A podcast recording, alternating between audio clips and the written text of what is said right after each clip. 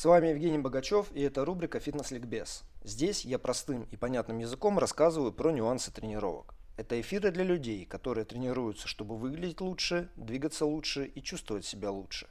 Мы разбираем вопросы, которые помогут слушателям стать продвинутыми пользователями в отношении собственного тела, а еще повысить качество и результативность тренировочного процесса. Еще раз всем привет!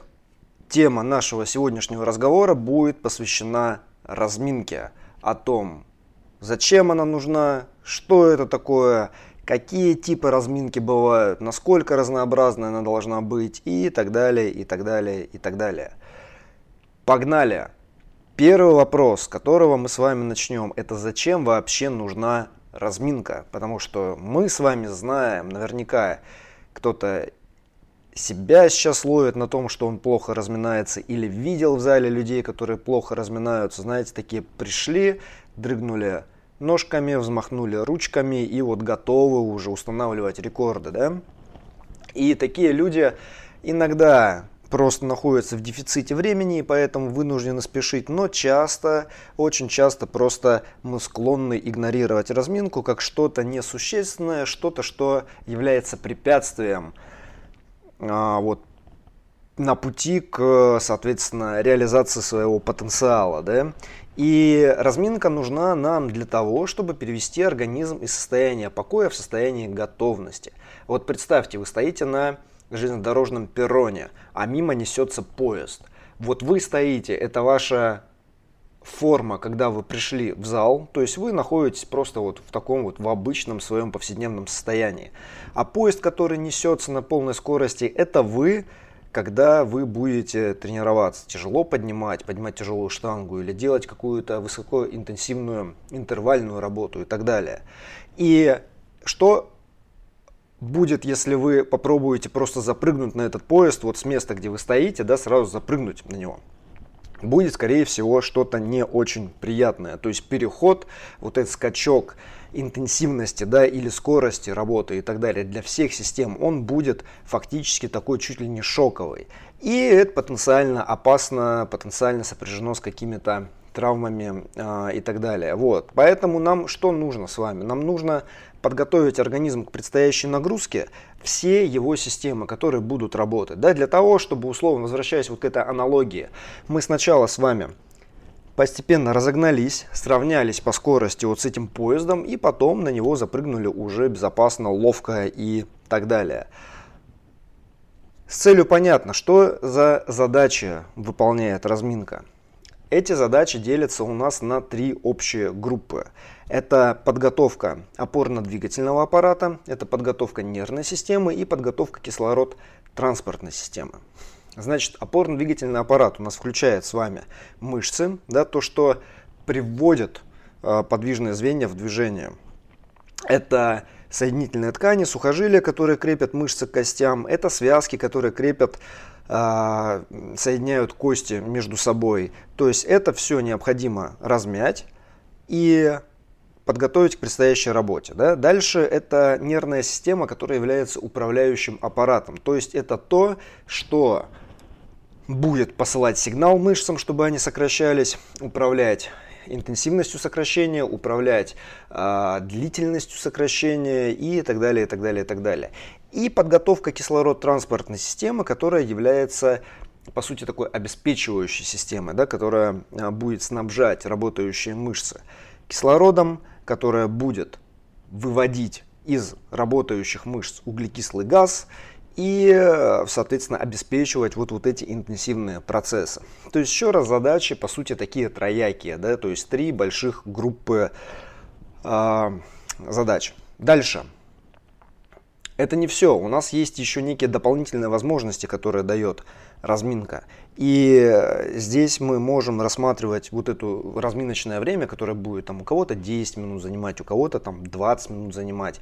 Можно рассматривать как более ценное, нежели просто подготовку организма к предстоящей нагрузке.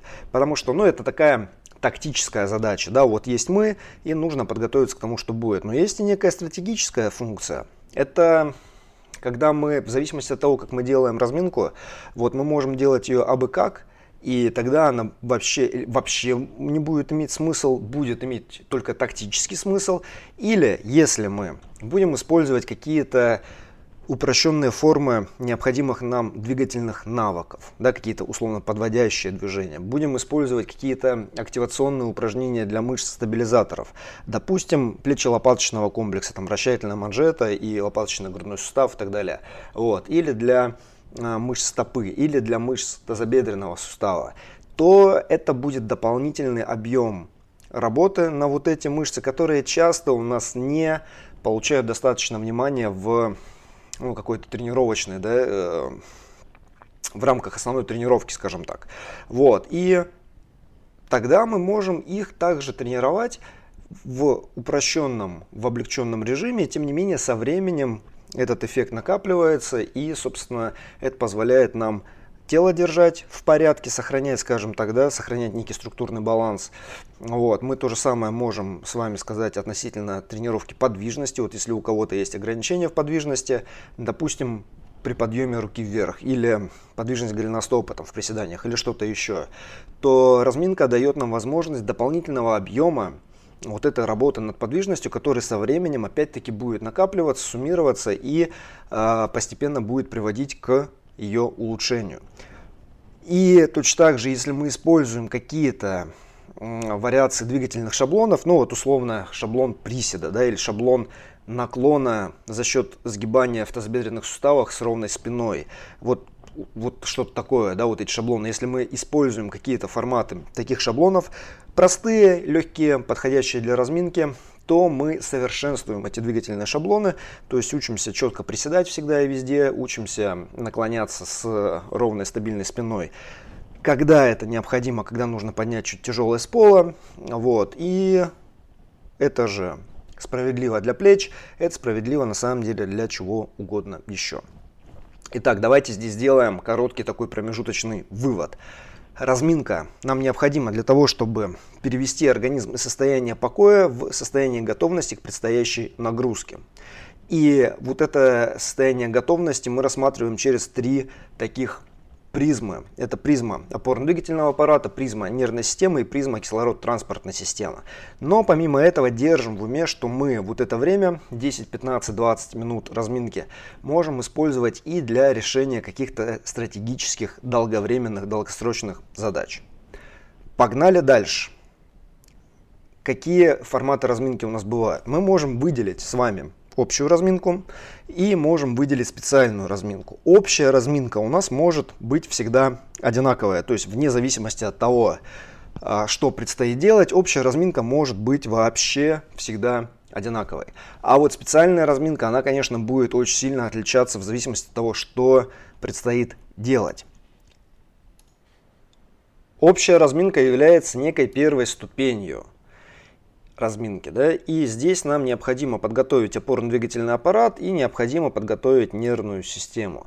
С точки зрения опорно-двигательного аппарата самое, пожалуй, важное – это повышение температуры мышц и повышение эластичности соединительных тканей. То есть здесь мы выполняем какие-то движения для того, чтобы мышцы у нас сокращались, работали. Эти движения должны быть легкими, простыми, не в полную амплитуду в начале, с повышением амплитуды, да, вот, для того, чтобы разогреться и у нас э, ткани стали более упругими, упругими и готовыми к любой предстоящей нагрузке.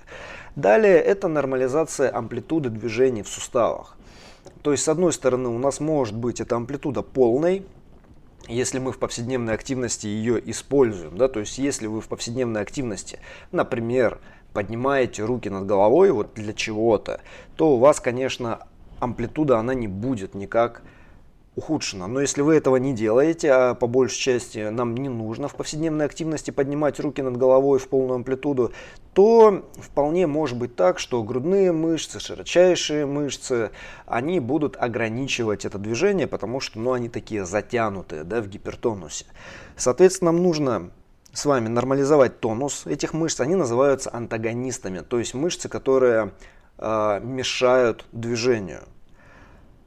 И нам нужно нормализовать этот тонус с одной стороны, а с другой стороны нам ну, чуть попозже необходимо будет повысить активность мышц, которые выполняют работу. То есть в данном случае поднимают руку над головой. Это агонисты движения, да, сгибатели плеча ну и так далее.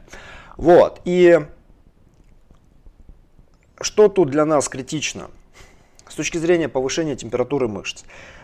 Вот важно, что мы будем делать. Мышцам все равно, что делать. То есть они сокращаются и сокращаются. Да, это могут быть динамические движения, это могут быть какие-то э, многосуставные движения, типа там приседания, отжимания, чего-то еще. Но еще раз, это должно быть достаточно легко относительно текущего состояния человека. Здесь часто упускается один момент. Вот это текущее состояние у разных людей не одинаковое. И у одного и того же человека в разные дни тоже не одинаковое. Смотрите, вы приходите в зал.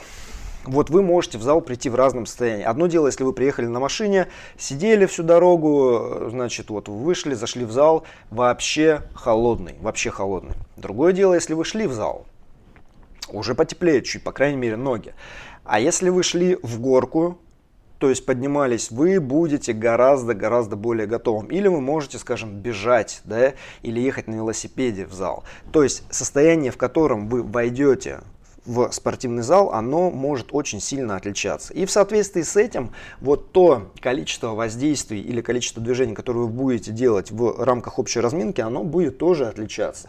Чем вы холоднее, чем в большем состоянии покоя вы пришли в зал, тем дольше вам надо будет э, вот эти все э, действия производить. И наоборот.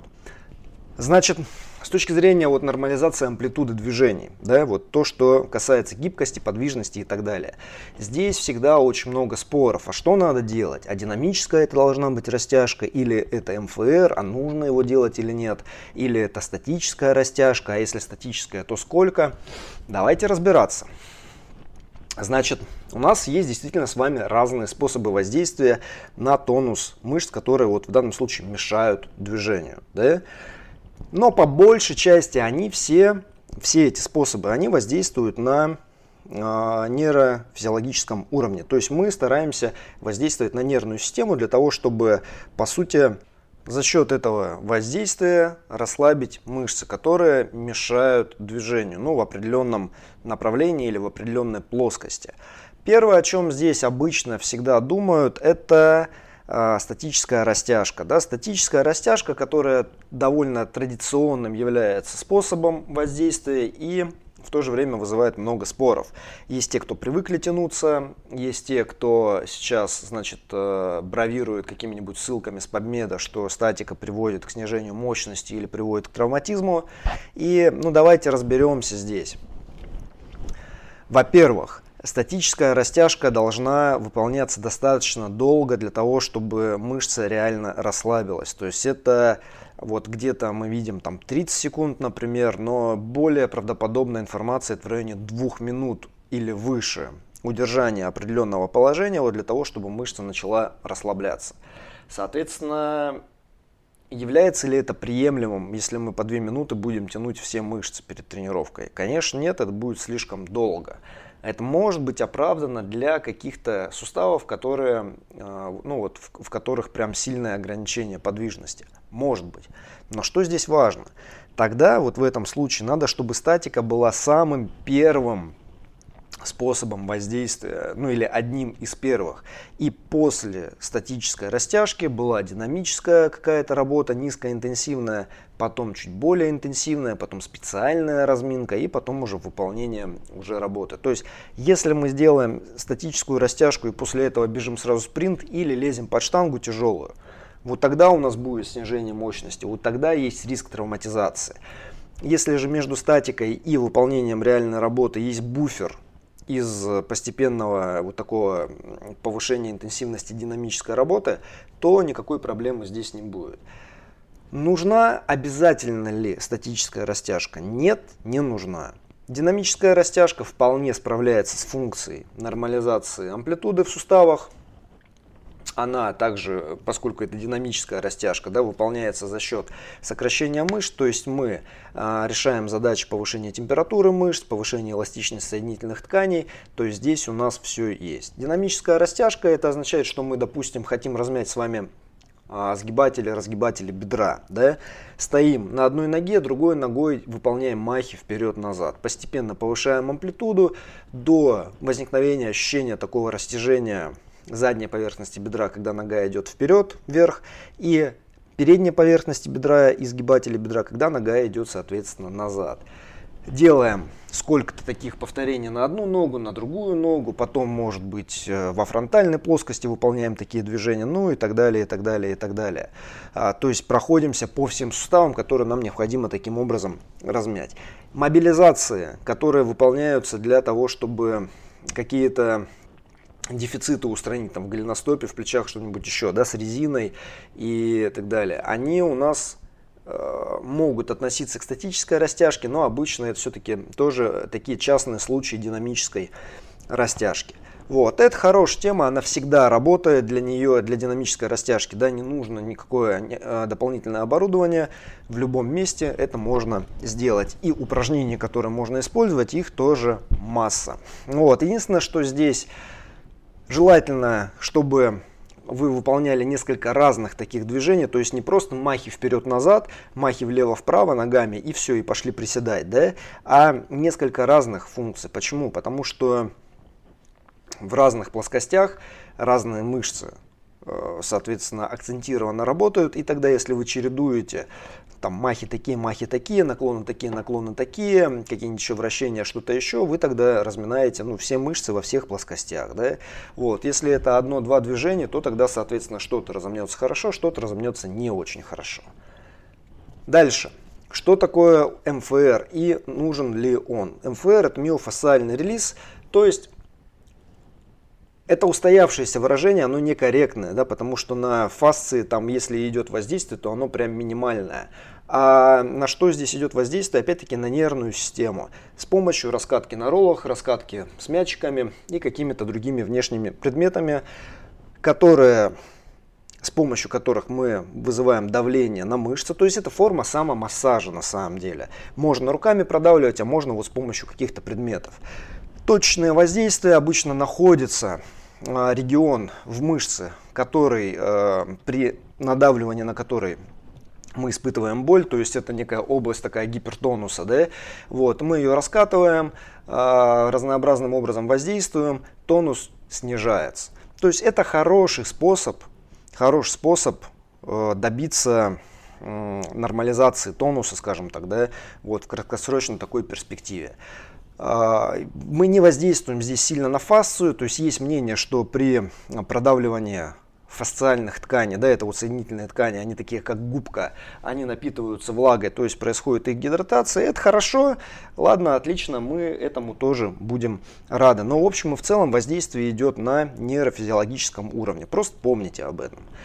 Если вы используете миофасциальный релиз, то вы можете его выполнять, допустим, перед статической растяжкой. То есть самое первое, что вы делаете, пришли, раскатались. Или вы можете его выполнять после статической растяжки. Если честно, здесь нет однозначного мнения, потому что вы можете слышать, что типа сначала надо раскататься, чтобы, значит, разгладить узелки на мышцах, потому что если потом делать статическую растяжку, а узелки не развяжутся, вы затянете узелки, но это чушь, потому что нет никаких узелков, в, то есть мышечные волокна не сплетаются в узелки, такого не происходит.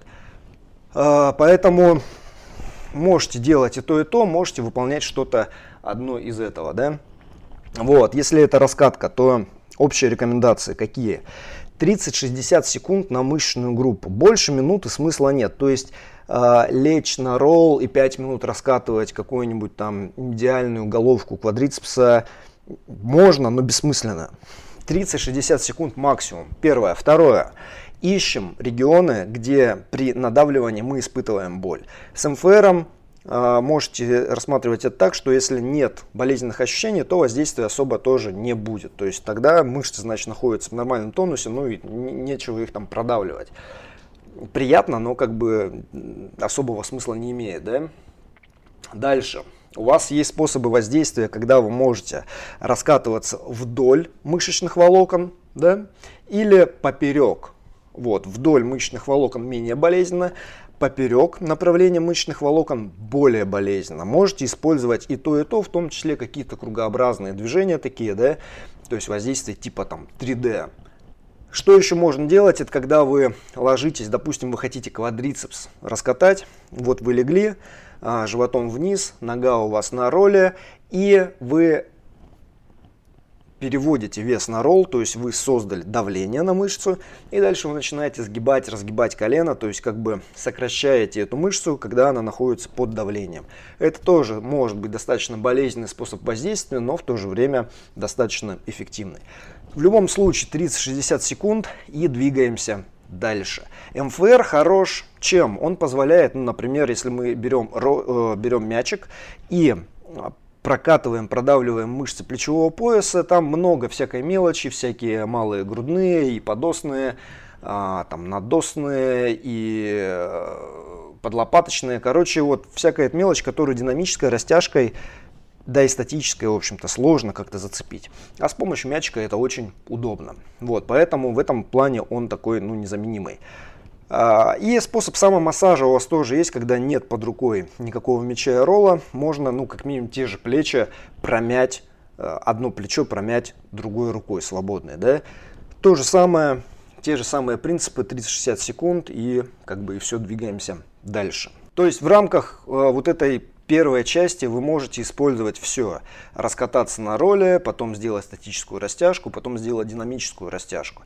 Или выкинуть статику вообще, сделать МФР и динамическую растяжку. Или выкинуть МФР тоже и сделать просто динамическую растяжку. Да, здесь еще раз один способ не является прям супер-пупер лучше, чем другой. Они обычно взаимодополняющие.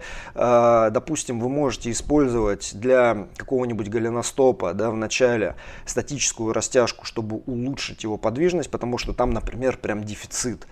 И прокатать какие-то особо болезненные регионы плечевого пояса, мышц плечевого пояса, и спину, например, да, и сделать динамическую растяжку для конечностей верхних и нижних, предположим. То есть можно так компоновать, как-то по-другому, но это разные инструменты, из которых вы можете уже выбирать. Они, каждый имеет свои плюсы и свои минусы. Да? Но еще раз, чего нельзя делать, так это делать статику и прямо перед мощной работой. Вот это точно противопоказание имеет, это точно не обосновано. Так делать не нужно.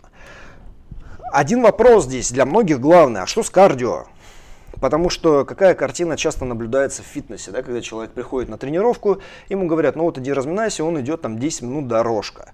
И он по ней там ходит или бегает или что-то еще такое делает.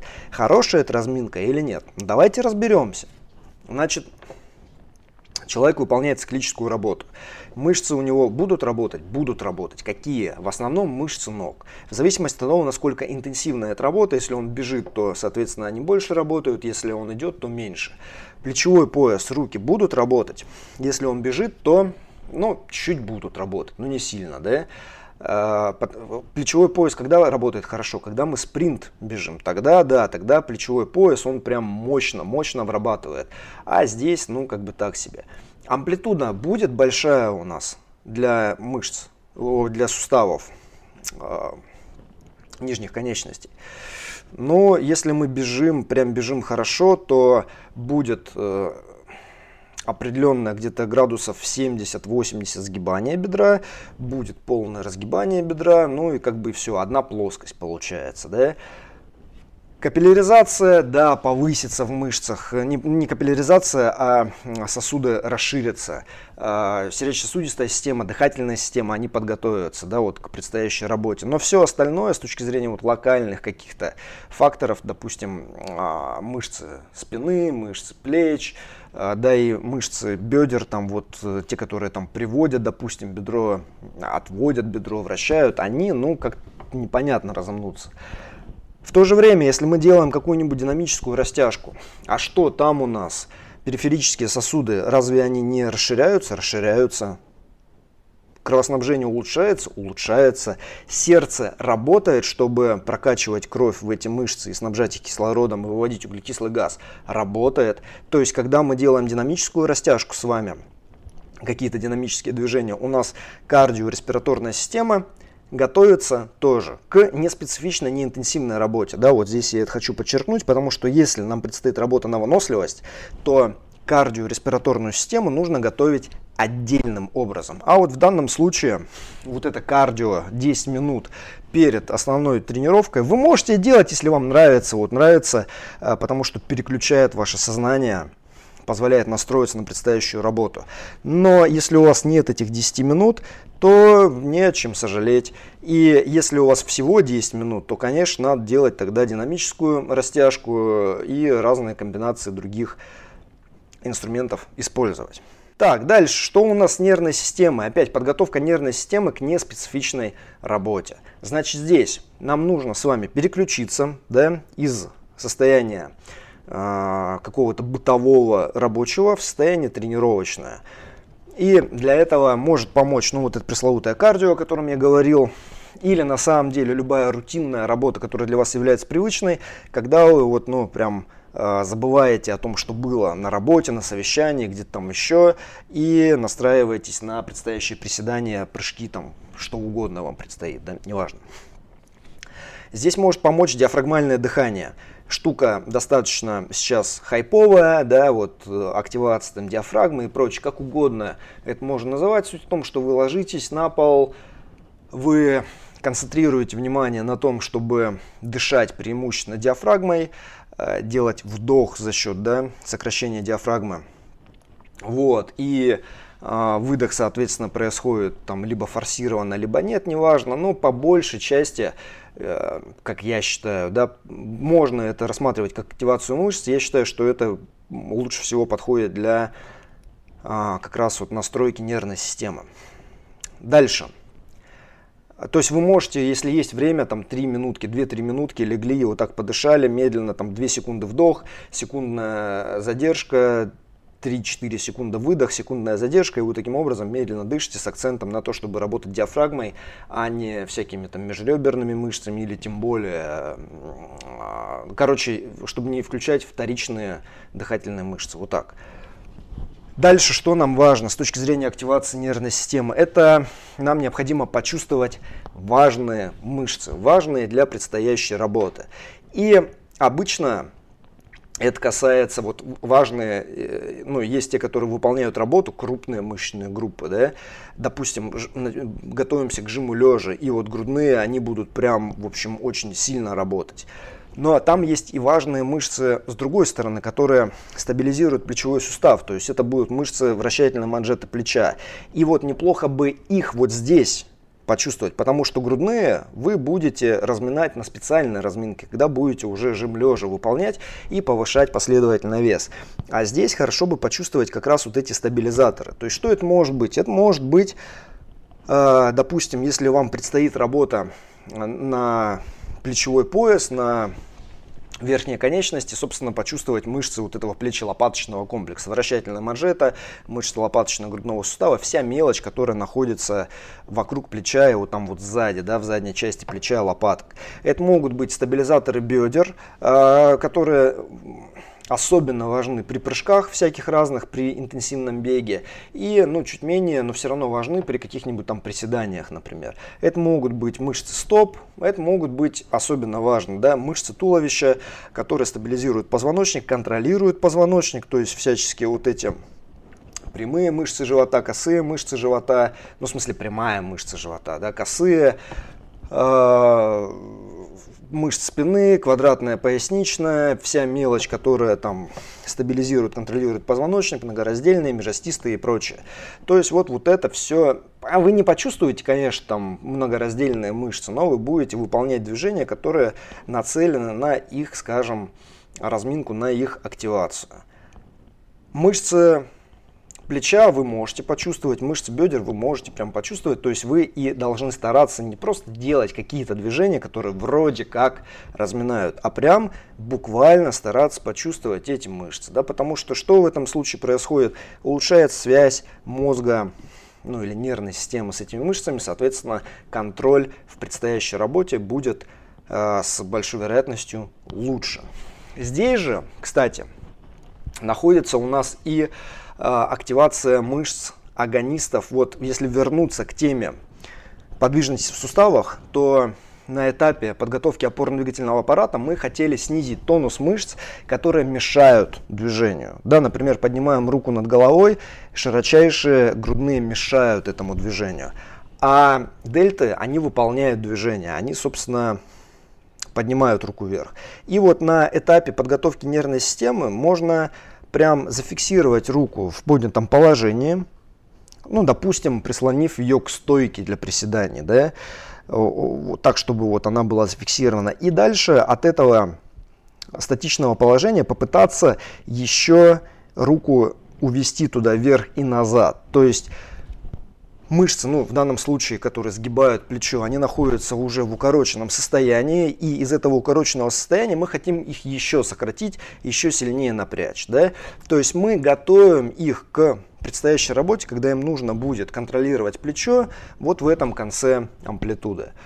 То есть это активация мышц, мышц агонистов, 3-5 а, секунд вот такого напряжения. А, следим, чтобы там другие суставы не включались, то есть чтобы не было, допустим, прогибов поясницы, там чего-то еще. Это является способом, вы можете это воспринимать как способ закрепить амплитуду. То есть с помощью раскатки, растяжки вы создаете амплитуду в суставе, а с помощью вот таких упражнений вы закрепляете амплитуду. И потом будете использовать уже во время тренировки. Ну и что еще на этапе подготовки нервной системы важно, это э, вам здесь нужно взбодриться, то есть прям почувствовать себя готовым к предстоящей работе, вот почувствовать готовность там сворачивать горы, переворачивать вагоны и так далее. Она во многом может быть, конечно, ложной, но э, вот это ощущение, его ни с чем не спутаешь, да, когда ты, вот ты знаешь, что ты готов, ты готов запрыгнуть на вот этот несущийся поезд. А, что для этого нужно? Для этого нужно нам необходить э, выполнить какую-то мощную работу. Это могут быть прыжочки, это могут, быть броски мяча. А, ну, собственно, вот прыжки, броски мяча, вот что-то такое, да, что можно выполнять или с высокой частотой, очень-очень высокая частота, типа т т т т т т т т какие-то вот такие мелкие прыжки с ноги на ногу, или, соответственно, броски мяча в стену, а, что-то такое баллистическое, интенсивное. Опять, это не должно быть технически сложным, это не должно быть опасным, это не, не, не должно, в общем, какую-то вот такую, э, какой-то риск для нас нести. Вот. Но в то же время это позволяет улучшить работу нервной системы, повысить готовность мышц включаться для какой-то интенсивной работы. И это очень-очень, в общем, круто. То есть, если мы сейчас рассмотрим с вами опять вот эту общую разминку, как она выглядит, то мы начнем с чего-то менее интенсивного, то есть это будет, например, раскатка на роли и с помощью каких-то мячиков, и потом это будет динамическая растяжка, и потом это будут э, упражнения вот такие для активации, допустим, э, мышц вращательной манжеты, для активации мышц стоп или тазобедренного сустава. И потом в конце какие-то прыжочки, какие-то броски. Да, вот, вот таким э, такой последовательность мы можем использовать в общей разминке. После нее мы готовы к любой более специфичной работе. То есть здесь мы вот мы уже теплые с вами, мы чувствуем, что мы можем сворачивать горы, а, можем реки обращать вспять. В общем, вот дай мне направление, я буду там э, бедокурить, да, что называется.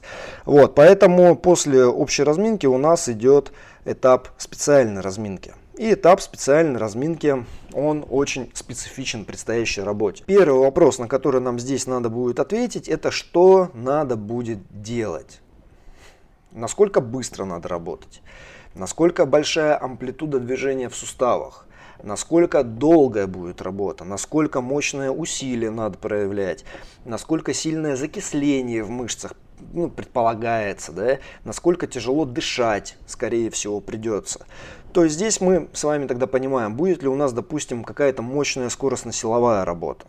Или у нас будет силовая работа, где время усилия не очень важно, а вот интенсивность усилия, она прям предельно важна. Да? Будет ли это объемная работа на гипертрофию, или на силовую выносливость, или на а, какие-то другие формы выносливости. То есть вот мы отвечаем на вопрос, что надо будет делать, прям как можно четче. И отталкиваясь от этого, мы, соответственно, выбираем а, специальную разминку. Что важно, это то, что, смотрите, общая разминка, она выполняется один раз, да, в самом начале тренировки. А специальная разминка будет выполняться перед каждым блоком работы. То есть вот если у вас, например, есть блок какой-то скоростно-силовой, вначале вы там прыгаете или бегаете спринты или э, поднимаете штангу по тяжелой атлетике, то, значит, будет специальная разминка вот к этому блоку. Допустим, потом у вас какая-то работа, ну, на гипертрофию, предположим. Значит, у вас будет какая-то специальная разминка под движение, которое вы будете выполнять на гипертрофию. И если в конце у вас что-то еще есть, работа на выносливость, например, то вы и к работе на выносливость будете тоже специально разминаться.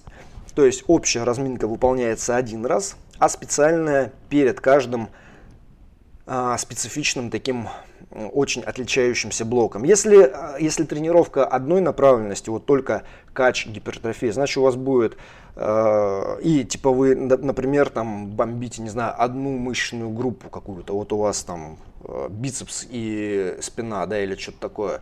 Значит у вас будет одна общая разминка, потом одна специальная, и потом вы будете делать миллиард подходов на эти мышечные группы. Вот, но если блоки разные, то и специальные разминочные блоки будут тоже разные. Перед скоростно-силовой или скоростной частью, то есть когда вы работаете над быстротой или когда вы, когда вы работаете над мощностью. А, что здесь важно? Здесь важно, чтобы вы использовали специфичный шаблон, то есть вы уже работаете над тем, что надо будет делать. Если это спринт, то значит вы спринтуете. Если это э, прыжки, значит вы прыгаете. Если это тяжелая атлетика, значит вы выполняете тяжелоатлетический подъем. Но естественно, что это низкоинтенсивная форма в начале с повышением интенсивности, с повышением мощности. Для того, чтобы откалибровать координацию межмышечную, для того, чтобы откалибровать внутримышечную координацию, повысить мощность работы нервной системы и так далее, и так далее, и так далее. То есть здесь всегда плавное повышение интенсивности. Очень важно, чтобы вы могли почувствовать на этом этапе скорость, почувствовать на этом этапе правильность движения. Если тяжелая атлетика, то вот почувствовать подрыв. Если это спринт, то почувствовать, ну, допустим, фаза разгона, почувствовать, как вы прикладываете усилия к опоре и прям проталкиваете себя, да, или а, частоту движения прочувствовать. Ну, в общем, еще раз, скорость, правильность движения здесь нужно прям вот ощутить. Если вы ее здесь не ощущаете, то с высокой вероятностью дальнейшая работа уже развивающая, она будет тоже так себе. Примерно то же самое мы делаем, когда мы разминаемся перед силовой частью. То есть нам тоже важен важна специфичность шаблона. Если это присед, то мы выполняем присед здесь. Да? Также последовательно повышаем интенсивность. Также стараемся контролировать темп движения и ну, чувствовать правильность. То есть то, что мы э, управляем всеми его аспектами. Если это жим, то это то же самое, если подтягивание, то же самое. В общем, в принципе, те же требования, что и перед скоростной и скоростно-силовой частью. А вот перед работой на выносливость Здесь другие у нас требования, потому что когда мы с вами готовимся к работе на выносливость, если это что-то интенсивное, где будет у нас закисление, где будет э, интенсивная работа дыхательной системы и так далее, то нам, соответственно, и нужно тогда опять э, чуть отдельно рассмотреть сердечно-сосудистую систему, э, опорно-двигательный аппарат и дыхательные мышцы. Да? То есть здесь на дыхательные мышцы нужно уделить внимание, потому что потому что их влияние будет очень-очень важным. То есть для дыхательных мышц это могут быть форсированные вдохи-выдохи в выполняемых движениях. То есть, ну, например, если это какой-то кроссфит, и вам предстоят становые тяги, отжимания, бёрпи, какие-то там прыжки на тумбу, то либо вы делаете вот эти становые тяги, прыжки с форсированным дыханием, либо вы просто выполняете несколько вот таких условно серий форсированных вдохов, выдохов для того, чтобы дыхательные мышцы размять все мышцы, не только диафрагму, потому что у вас в итоге будет работать там все. С точки зрения опорно-двигательного аппарата нас интересует э, оптимизация позиций которые будут приниматься в предстоящей работе. То есть, например, если это опять-таки тот же кроссфит, и у вас э, надо будет, вам надо будет делать становые тяги, то это сгибание бедер, да, то есть э, тонус задней поверхности бедра, чтобы вы могли сгибаться в бедрах с ровной спиной. А, если это подтягивание, какие-нибудь подтягивания баттерфляем, то это сгибание плеча и вращение наружу плеча. Если это какие-нибудь трастеры, то удержание штанги на груди предполагает, что у вас локоть нормально поднимается вверх при вращении плеча наружу. То есть это тонус грудных мышц, тонус широчайшей мышцы, большой круглой мышцы. Вот над этим всем надо будет поработать. Чем лучше у вас позиции, тем меньше вы будете тратить энергии на их поддержание, тем более естественным будет движение, тем, соответственно, лучше и качественнее будет работа на выносливость. Ну и наоборот. То есть здесь, вероятно, то есть невероятно, а если необходимо, то есть если вы понимаете, что вот при работе на выносливость надо какие-то специфичные положения поддерживать, к ним надо будет готовиться отдельно. То есть вполне возможно, что на общей разминке вы вот это не адресуете. Да? Удержание штанги на груди, например, у вас не будет подготовки к этому достаточной в общей разминке, а здесь вы это сделаете отдельно. И тем более сердечно-сосудистая система, то есть тут нас интересует, чтобы периферическое кровоснабжение в тех мышцах, которые будут работать, улучшилось. Это мышцы, которые будут выполнять движение, то есть трастеры, например, да, это квадрицепсы, это разгибатели бедра, это мышцы плеч. Вот. Это еще и дыхательные мышцы, о которых я вначале сказал. То есть здесь надо будет вырабатываться, то есть постепенно повышать интенсивность именно такой циклической работы, выполняя то, что вам предстоит делать с все большей и большей интенсивностью, дойдя в итоге до интенсивности, на которой вы собираетесь работать. Она может быть умеренной, если, а, если такая запланирована зона мощности, или э, самой высокой, там, максимальная аэробная мощность, или субмаксимальная анаэробная и так далее. То есть тут вы, опять-таки, снова это аналогия с поездом несущимся, только здесь вам нужно воспроизвести примерно то, что будет в работе на выносле. Если предстоит закиснуть, то на разминке нужно почувствовать легкое закисление. Вот, вы почувствуете легкое закисление, этого не надо бояться. Потом 2-3 минуты а, пауза, отдых и, соответственно, а, закисление прошло, а к предстоящей работе все у вас готово. То есть обычно специальная разминка, она занимает несколько минут, буквально там, может быть, 3 минуты, ну, от 3 до 10, давайте вот так, да. Причем чем а, чем более ответственная работа предстоит, тем эта специальная разминка будет дольше, ну и наоборот. И чем больше будут отличаться мышечные группы вот между блоками, которые работают, точно так же, чем больше они отличаются, тем дольше будет специальная разминка, чем больше идет наложение по мышечным группам, тем специальной разминки потребуется меньше. То есть здесь мы всегда оцениваем, что мы делали до этого, насколько у нас готовы вот, вот эти системы, конкретные элементы опорно-двигательного аппарата, а, конкретные двигательные шаблоны, уже размяли мы их, почувствовали мы их и так далее, или нет, да? Вот, от этого выбираем. Теперь, что касается разнообразия разминки. Вот некоторые люди любят разнообразие во всем, чтобы разминки были разные, движения были, короче, вот все-все-все отличалось. Это заблуждение, потому что разминка не несет, э, то есть если она будет всегда одинакового, одинаковая, это не ухудшит качество тренировки. Наоборот, если разминочные действия являются такими рутинными, то тогда они, явля... они становятся ритуалом перехода из состояния покоя в состояние готовности. Да? Особенно то, что касается общей разминки, но на самом деле специальная разминка тоже. То есть ваша задача э, выбрать, попробовать разные способы разминки. Одни, другие, допустим, не верить на слово никому, попробовать статику, попробовать динамическую растяжку, попробовать МФР, да, понять, что для вас лучше работает. И когда вы понимаете, что для вас лучше работает вот, вот это, например, а не то, вы на этом останавливаетесь и начинаете использовать постоянно. То же самое в специальной разминке. Сколько вам нужно подходов, чтобы дойти до рабочего веса в приседе? Кому-то достаточно трех, кому-то больше нужно этих разминочных подходов. Нельзя это узнать, кроме как экспериментируя и пробуя разные подходы. Но когда вы это узнали и поняли, нет смысла дальше э, что-то там искать, да, лучший враг хорошего. То есть ваша задача со временем сформировать рутинные протоколы, которые позволяют вам особо не думать, что надо вот делать, э, ритуально выполнять одно, другое, третье, настраиваясь на предстоящую работу. И вот тогда это работает оптимальным образом.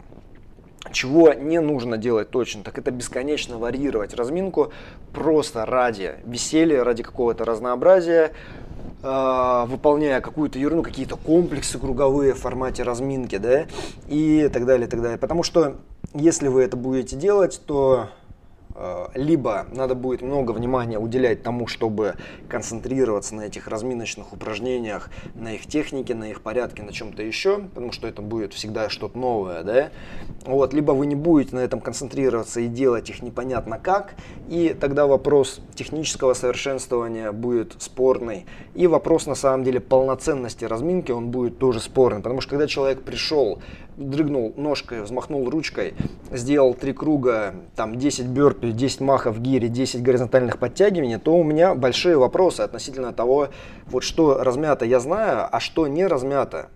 Знает ли об этом человек или нет, потому что э, это одна плоскость для каждого сустава, это определенная мышечная группа для каждого сустава и отсутствие разминочной нагрузки для других мышечных групп. Это отсутствие нормализующей нагрузки для амплитуды движения. И, в общем, это спорные, спорные моменты такие. Вот, поэтому помним здесь о целях. Цель – это перевод организма в состояние готовности. Помним о функциях, а, помним о том, что надо начинать всегда от простого к сложному, от медленных движений к более быстрым, от легких движений к более тяжелым. И всегда есть у нас общая разминка, она может быть одинаковой вообще перед любыми тренировками, а специфичная специальная разминка у нас будет выполняться перед каждым блоком, чтобы подготовиться к этому конкретному блоку. Чего нельзя делать, так это игнорировать разминку, делать какую-то ерунду в формате рутины, делать ерунду, да, то есть вот, вот эти какие-то там дерганные движения, поделали одно, другое, третье, или 10 минут на беговой дорожке, 10 махов руками, 10 махов ногами и пошли приседать, то есть это недостаточная разминка. Поэтому что здесь нужно сделать? Критически просто оценить то, что уже выполняется, посмотреть, чего не хватает и, соответственно, вот эти пробелы восполнить. Да? Но в общем и в целом разминка это полноценная часть тренировки, без которой невозможно дать хороший, качественный стимул для адаптации. И с другой стороны, без хорошей разминки очень легко себе повредить. Что-то растянуть, что-то надорвать, э, а где-то просто топтаться на месте с точки зрения овладения двигательными навыками, например. Поэтому на разминку мы с вами не забиваем, учимся разминаться четко, осознанно пробуем разные подходы для того, чтобы в итоге сформировать для себя какой-то рутинный вариант, а точнее набор рутинных ритуальных вариантов. На этом все. Всем спасибо за внимание.